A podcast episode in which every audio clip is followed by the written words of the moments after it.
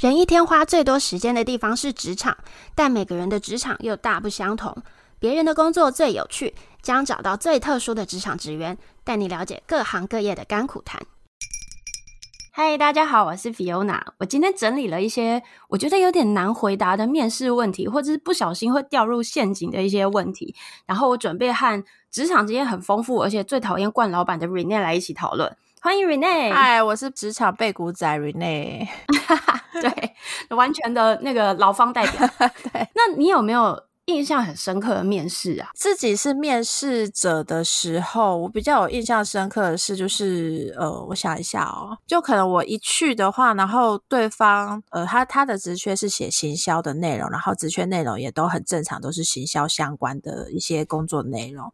但我去，然后他就跟我说，哦，我、呃、我们这边的行销还要身兼商务、客服、社群。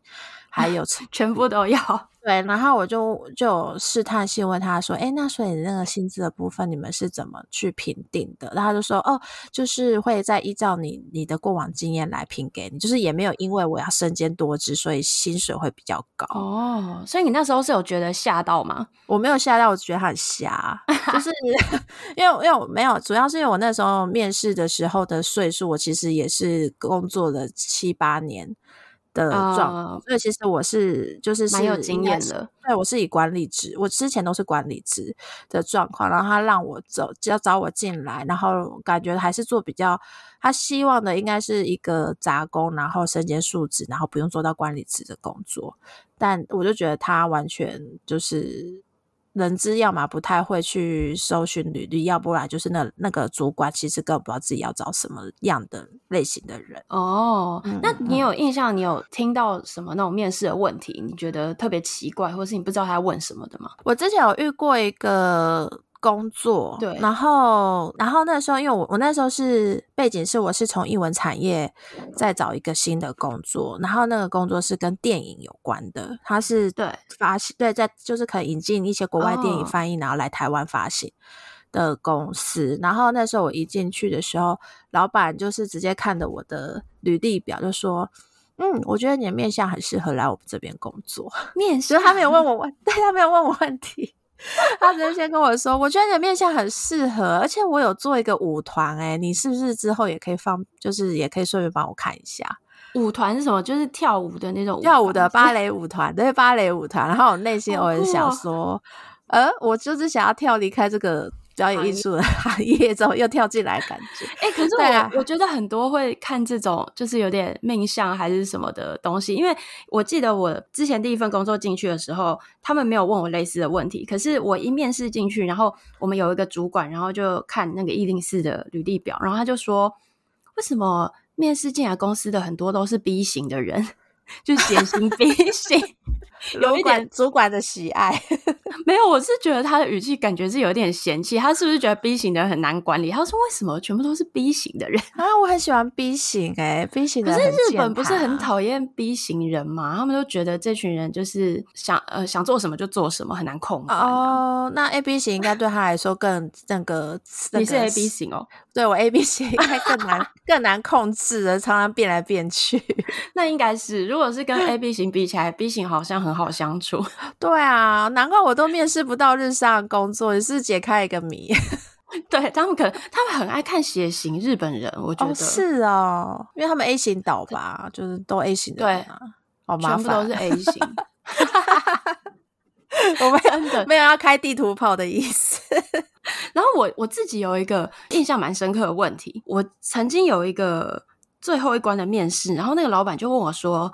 你觉得你是个幸福的人吗？这样哦，这么有趣哦。对，你是不是觉得很酷？这这个问题一直在我心中会觉得印象很深刻的原因，就是因为我到现在哦，我都还有一点不懂他背后想要知道的意思是什么。所以你那时候怎么回答？我那时候就有点愣住，然后我就觉得，而且那个时候是我的那种第一二份工作很，很很前面，我不是很有经验的人。嗯、然后我就想说，那既然我没有办法揣测他的想法，嗯、我就老实回答，我就说。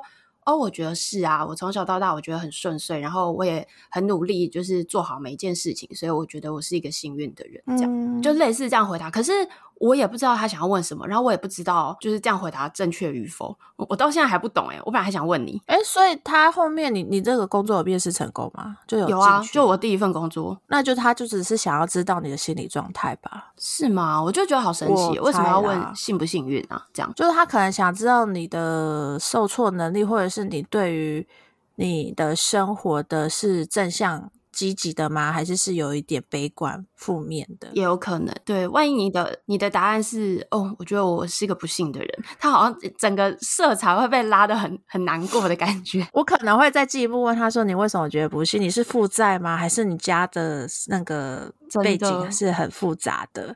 那如果是负债的话，我很有可能会录取他。哦，你觉得他很认真，是不是？想要赚钱，可能不能轻易的离开这个工作。” 没有啊，开玩笑的。对，你看，我觉得一般人不会讲这种啊。对，知道有一些主考官会比较喜欢问一些奇怪的问题，然后让你看你的临场反应而已，看你会不会支支吾吾讲不出来。没错，嗯，所以他也许他也没有什么正确答案，他就是想看你的反应而已。对，他就是乱丢问题，然后希望你就是临阵发挥这样子。对对对，对啊。那我今天有准备了很多，我觉得很容易踩入陷阱，或是比较难回答面试问题。我们今天来看第一个，就是你觉得你最失败的经验是什么？嗯还有其他需要帮忙的吗？有 你有听到吗？帮你，Siri 帮你回答。Siri 突然间给我叫出来，我傻眼。他想加入这个话题，我没有要跟他聊天。对，就是你最失败的经验是什么？觉得看状况，因为如果是社会新鲜人啊，你可以讲一些你参加社团，或者是你求学跟团体相处的时候。的一些人际关系的状况，我觉得会比较好切入到，就是发掘一些，哎，主考官会觉得，哎，你从这个失败经验，你其实有获得到一些，对，呃，know how，或是如何跟其他人团体合作，没错的这个。这个这个概念，我觉得你要，你也甚至就是稍微改变一下故事，我觉得都无妨，因为不会有人去查实。可是就是重点是，就是要透过这个回答来凸显你自己其实是有所成长，对，你有一些经验上的呃累积，类似对，就是你遇到什么困境，但是你解决它了，然后你解决它，你学到了什么东西，这就是一个最。一百分的打法。嗯。那如果你没有参加社团也没有关系，你可以说就是以前你们在学校一起做报告的时候，团体一起呃做出什么专案的时候，你的经验其实也都可以。嗯嗯嗯，错。我这个问题我曾经有问过一些面试者，嗯、然后我我我有遇过一个我觉得有点傻眼的，就是他我面试那个对象，他其实他也是个工作也是六七年蛮资深的行销。嗯然后我就问他说：“哎，那你有没有曾经就是觉得最受挫折的经验，或是你觉得最失败的一个 case？对的分享。”然后他就回答说：“我觉得我做的每一个 case 都非常成功，没有任何失败的经验。”哦，可是我觉得这很瞎，对，不可能。他他包袱太重，他不跟不跟你说真答。对，那我就觉得说，我自我就会对我来说就会有两个印象，就是你是自我感觉非常良好，或者是你会不会根本看不出来？就是一个 case 的成功与否，或者是你不愿意承认你的失败，也是有可能。对啊，就是对，就是他想要表现出我很有自信，对，我就是很棒，我完全对我没有失败过这种。可是我觉得这这是一个我自己也觉得蛮 NG 的一个回答方法。没错，然后我觉得如这个问题其实蛮常被问的哦，所以如果你是新鲜人要去面试，我觉得这一题是需要准备的。嗯嗯嗯，我觉得。只一定要扣紧团体合作，因为大部分的那个面试官在问这一题，应该只是想要透过这件事情去了解一下你跟人与人相处，或是你在团队合作上你所扮演的角色，跟你的一些就是处理的态度会是什么。对，通常啦，通常会是都是往这个方向去切入，所以最好准备的是类似相关的经验，会比较好答。没错，会比较好接，让那个主考官最后再帮你切入一些角度去跟你讨论这个经验的分享。没错，然后再来下一题也是蛮常被问的哦，就是你觉得你有什么缺点？啊，我不觉得这个很常被问。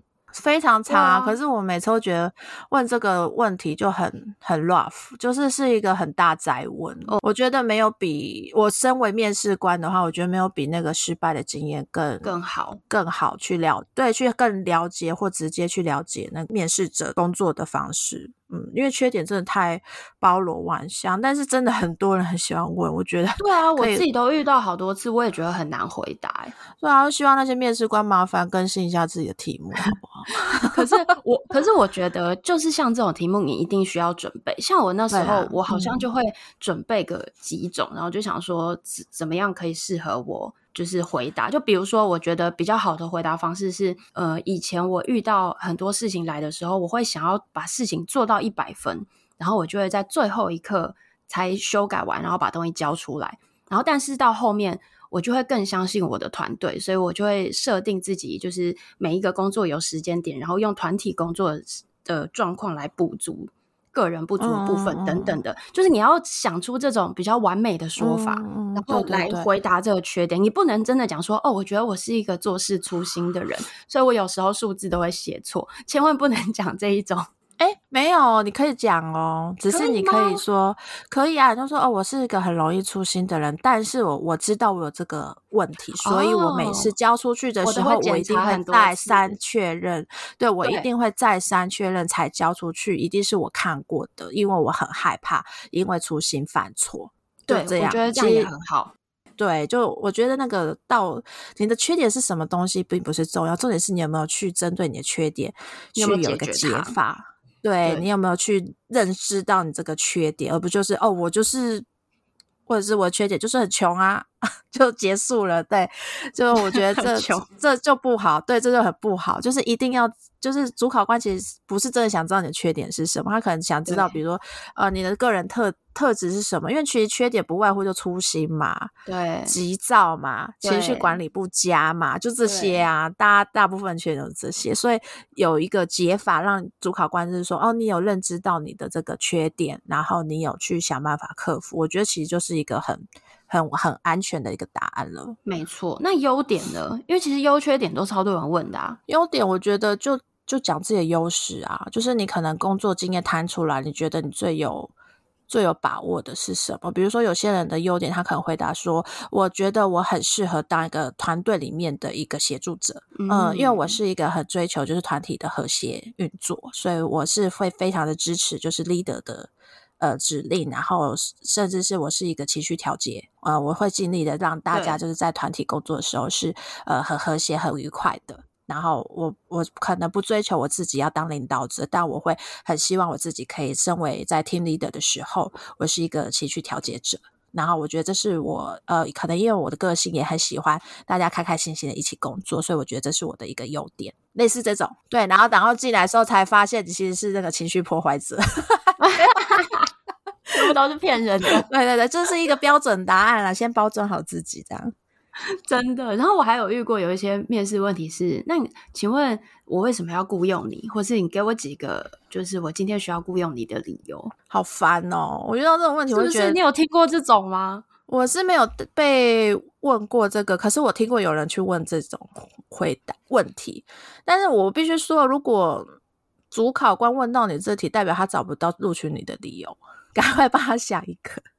会吗？其实我觉得有时候他只是列了一些固定的理由，看大家回答的模式。我觉得这个反而就是跟刚刚一样，你就是不断的讲自己的优点，跟你觉得你做得好的地方，其实就可以了。我觉得他应该是没有问题问才才会问这种吧。对啊，就是他找不到理由录取你啦，所以你要想办法找一个你的优点跟缺点以外的一个优势，为为何如此适合这份工作。你是特别的那一种，对对对，比如说你比人家强，就是比如说可能你表现都平平，你的优缺点都也很平凡，就是没有引发那个主考官的呃兴趣的话，他问你问到你这件事情的时候，我觉得那个警铃要大响，你要赶快，嗯，就是对，要要去想一下，你之前应该有先预习一下他们的工作的期待是什，就是他们希望的那个工作者。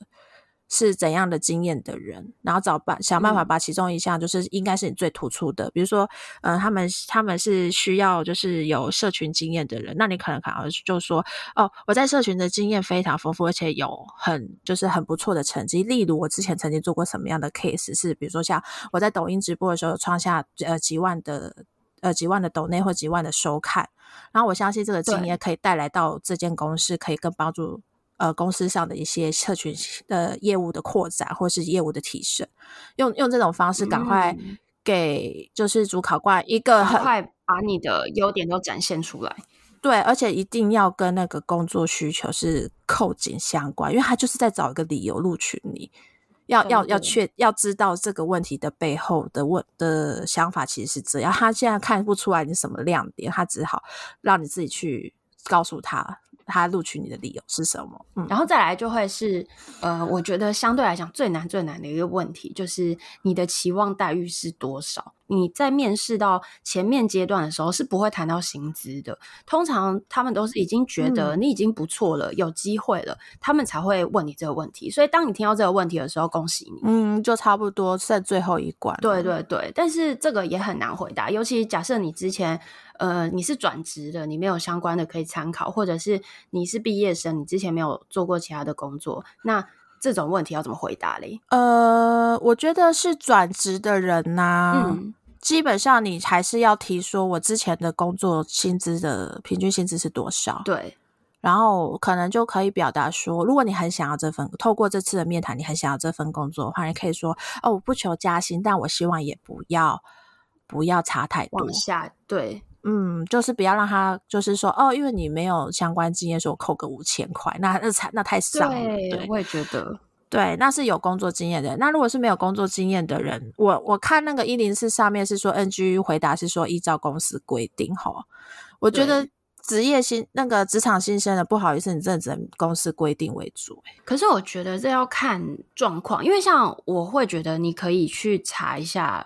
大家的可能平均的毕业薪资，你可以不要依公司规定。万一他真的给你基本工资怎么办？你至少要讲个二十八 k、三十 k 之类的哦。然后我也想要讲，你最好不要讲一个数字，你最好要讲一个 range，就是这样子会比较模糊一点。不要直接讲三十 k，那他可能就会觉得哦，那是不是就是三十 k 就可以了，或者是什么？你可以讲三十到三十五 k。不是，可是我是人资，我就会就真的只给你三十 K。但我就觉 得你还是要讲一个 range 比较好，你不要直接讲一个数字。我觉得这样子好像……呃，我会我会觉得可以，就是职场新鲜人可以先讲说哦，我以公司的规定为主的原因是，我觉得不要只找一份工作，嗯，你可以多份比较。对对对，然后你就每一间公司你都是哦，一公司规定，他最后会核心给你个薪水嘛，然后再从里面挑一个你觉得你可以接受的薪水跟工作内容，你再过去，嗯，拿到多张一点的 offer。对对对，我觉得职场新鲜人重点应该不是在于怎么把薪水谈高，而是怎么样就是找到你喜欢，然后薪资也。可以符合你的一些生活所需的工作，所以 offer 要、嗯、要谈的够多，就是你要面试的够多。然后，反而像转职的人，你可能因为你也是在江湖上走跳了一下嘛，你也大概知道你喜欢哪一种类型的工作形式，或者是期待的产业。我觉得转职的倒是不会求说，哦，我一定要好拿到好多相关公司的 offer，而是就是你就是求进，就是哎，你要主要锁定可能三到五间。去好好的谈高薪水，所以我觉得可能不同的工作阶段的人，这这个题目的答案会不太一样。因为我会这样讲，是因为我之前有面试过，就是社会新鲜人，嗯，然后那个时候其实公司对于社会新鲜人的期待，可能就是真的只给三十一 k 或者是三十 k，然后那时候那个新鲜人可能以为我那个产业的起薪很高，他就直接喊说：“哦，我觉得应该可以有四十。”他直接被我划掉。哦对啊，前面 表现的再好都没用，就直接被我划掉。我想说你也太太不知行情，对，太不知那个市价。可是我觉得要那个社会新鲜人在没有学长姐的帮助下去知道业界的薪资状态很困难。嗯，对，真的就是要去透过一些。比如说一零四或者是行政院主计处的一些平台去查，但是这些也都只能当一个参考值。那你可能心里还是要有一个底，就是你大概的生活费是怎么样。你如果要对对对活下来的话，你需要的薪水。不过我觉得可能成长性也是第一份工作你在找的时候最重要的，不要那个薪水永远都不会动的那种钱，我觉得不适合年轻人做。诶，我觉得可能要看薪资结构，诶，就是有些可能就是可能薪资比较那个底薪比较低，可是它是高那个高分红奖金的，嗯，奖金制的。新农业很其实起薪很就是基本薪资没有高到哪里去，但它的分红非常厉害。对，嗯，所以就是看大家的所得。可是有些人他可能会觉得说，我不想要进金融业那么高压的工作，那我就去找一个就是呃底薪至少是不会输给平均薪资的，嗯、那你就再去找这种这类，那他可能就是 N 年都不会变啦，就自己自己靠跳槽，也也会有这种类似的工作这样子。那然后普遍外商一定都比台商会高很多。对的，但是语言能力一定要是非常强的同学才有机会进到外商，或是你是那个名校毕业，名校招牌对毕业的才比较有机会。不是说私校没有机会，私校有哦，就是就是你的语言能力要非常的强。对，我觉得如果大家想要追求是薪资部分的话，可以多往外商或是那种科技产业。金融产业去去走，对对，去试看看。觉得很多人面试可能会会紧张啊，或是觉得哦怎么办？公司说了我就要接受，但其实我觉得你真的可以去多找几家比较看看，因为这是你的第一份工作。那你进去，你一定会需要可能同事的帮忙，然后主管的帮忙，他会教你很多。真正实务上的技巧，所以可能过了一年两年之后，你成为了一个集战力，你就不会再领这个薪水了。我觉得可以是这样期许自己啦。对，那如果一年后你完整的一年，完整一年之后，你好像还没看到调薪的希希望的话，赶快一零四再打开。对啊，因为其实像我记得我爸妈常常都会说：“哎，为什么你就是几年你就想要换工作？”因为在他们以前的年代，他们可能是一份工作就是做到老，他们就会觉得：“哦，这样子老板比较照顾你呀，什么之类的。”可我觉得现在真的是，不管呃你跳槽或者是你。就是被挖角啊，就是转到其他的公司重谈薪水，绝对会比你在一间公司待十年的薪水成长的更快。对，我觉得是跟现在的产业的呃成长状况也有关系啊，就是老板的个性，除非是像我刚刚讲上市上柜会有一些就是基本的调薪的爬数的那个规则，对之外，一般大部分中小企业是不会随随便便帮你调，哈。很可能两三年、三五年才帮你调一次，所以说我觉得，如果是很积极在增加自己的那个。就身价的人啊，真的只能靠跳槽。我觉得这是台湾的一个就业环境所造成的。对啊，总之就是先进去，然后找到一个你觉得还不错的，然后因为这也是你的第一份工作嘛，一定有很多可以学习的部分，嗯、然后可以认识很多朋友，然后找到你喜欢的主管，那你再慢慢的去选择更适合你的环境。嗯嗯嗯，对啊，那这些问题我觉得应该是很多人在面试的时候会遇到，那我觉得也很值得准备的问题，所以也希望今天的内容可以帮助到面试的朋友们。哦。然后我有一个就是临时动议 是什么？我觉得如果遇到那个高压型的面试官啊，就是他是刻意对你很嫌弃，或是贬低你个人价值的那种方式，在跟面试者面谈的话，不要进去这间公司。即便他其实是什么策略性的高压，所以一个扮黑脸，一个扮白脸，我觉得这个公司的文化都很糟糕。嗯，就是企业文化。嗯、对，我自己在面试的时候，我曾经遇过一个，他跟我约好，假设下午三点好了，他让我等了四十分钟，哇、嗯哦，太久了。然后我那时候就已经觉得有点不不开心，因为我就觉得那是不是表示他们不尊重面试的人，嗯、或者是说他们真的忙到就是事情多到。没有办法处理，然后就会导致这个状况。嗯、我已经印象不好了，结果那个主管来，就是还要马上给你下马威啊、哦！我真的觉得这很无聊。我我告诉你，我那时候是我想要转职到行销去的时候，然后那是一家广告公司，嗯、所以我后来就进了代理商，我就去做数字的东西，我就没有去做广告相关的东西。哦，所以那个本来是创意类的吗？那个是创意类，那是广告公司这样。然后他也给你下马威哦，他的意思就是说，哦，你之前没有做过行销相关，虽然你有做过其他的工作内容，但是那你对这个工作有什么想法吗？或是什么？就是这态度都不是很好。哦、我是有看过，我看过那个 BBS 上面的那个 salary 版，就是有人会遇到，就是很瞧不起他的面试官，就可能他讲讲，就是比如说可能分享一些自己的工作资历，然后做过哪些 case，然后成功的状况。通常都会都会这样子去介自我介绍嘛，然后那个主考官可能就是直接说，我也觉得还好吧，你有那么厉害吗？你们真的有帮客户创造那么多收入吗？就是，是什么酸民口吻啊？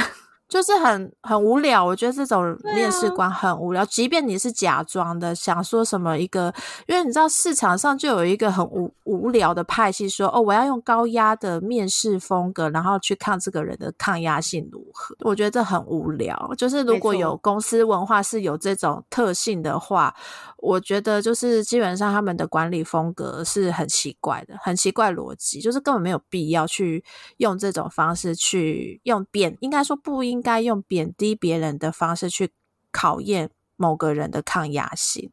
对啊，都什么年代了，你还这样子？大家不是应该要尽情的发挥创意吗？啊、你还要用这种下马威的方式？对啊，对啊，而且为什么我要在这被贬低的状态下去？表现出我抗压性很高，我被羞辱的，我还是想来你们这间公司这样吗？我觉得很无聊啊，没有必要。所以我觉得，如果遇到这种类型的主考官，你直接帮那个公司打叉叉，被他影响到你的情绪，然后也不用进这间公司，因为真的很无聊。因为其实他在面试你，其实你也可以去面试这间公司是不是你喜欢的样子，或者是公司的风气是不是你喜欢的。所以我觉得这是互相的啦。对，对，对，对，我觉得公呃进入一间公司的最最基本的态度是，公司本身也应该要尊重面试者。对，嗯，这是最基本的态度，就是没有就是大家都是银货两气的关系，是一个商业的合作关系，不是一个上对下的关系。对，所以我觉得每个面试官，即便也是职场新鲜人，就是也应该公司要提供一个基本的尊重态度来面对你。对，所以我觉得大家不要被这种无聊的面试官吓到。对，对啊，我希望，啊、我希望多抵制一下这风气。因为我那前阵子看到好多这种面试官，我真的觉得超级无聊的。就希望大家面试都顺利啦，然后千万不要屈就自己、嗯、哦。好像我觉得这个可以，就是有一点怎么样，可是我还可以接受了。不用，你就多找几家，然后你就稍微拖一下，你再决定。你就千万不要太紧张、嗯。对对对，希望大家都面试顺顺利利。没错，今天谢谢 Renee 来，好，谢谢，谢谢，拜拜，拜拜。感谢大家的收听。如果你喜欢我们的内容，欢迎订阅我们的 Podcast 频道。别人的工作最有趣。并分享给你的朋友们。如果有任何建议，都欢迎留言，也可以在简介处到我们的粉丝团或 IG 跟我们互动哦。非常期待大家的回复，拜拜。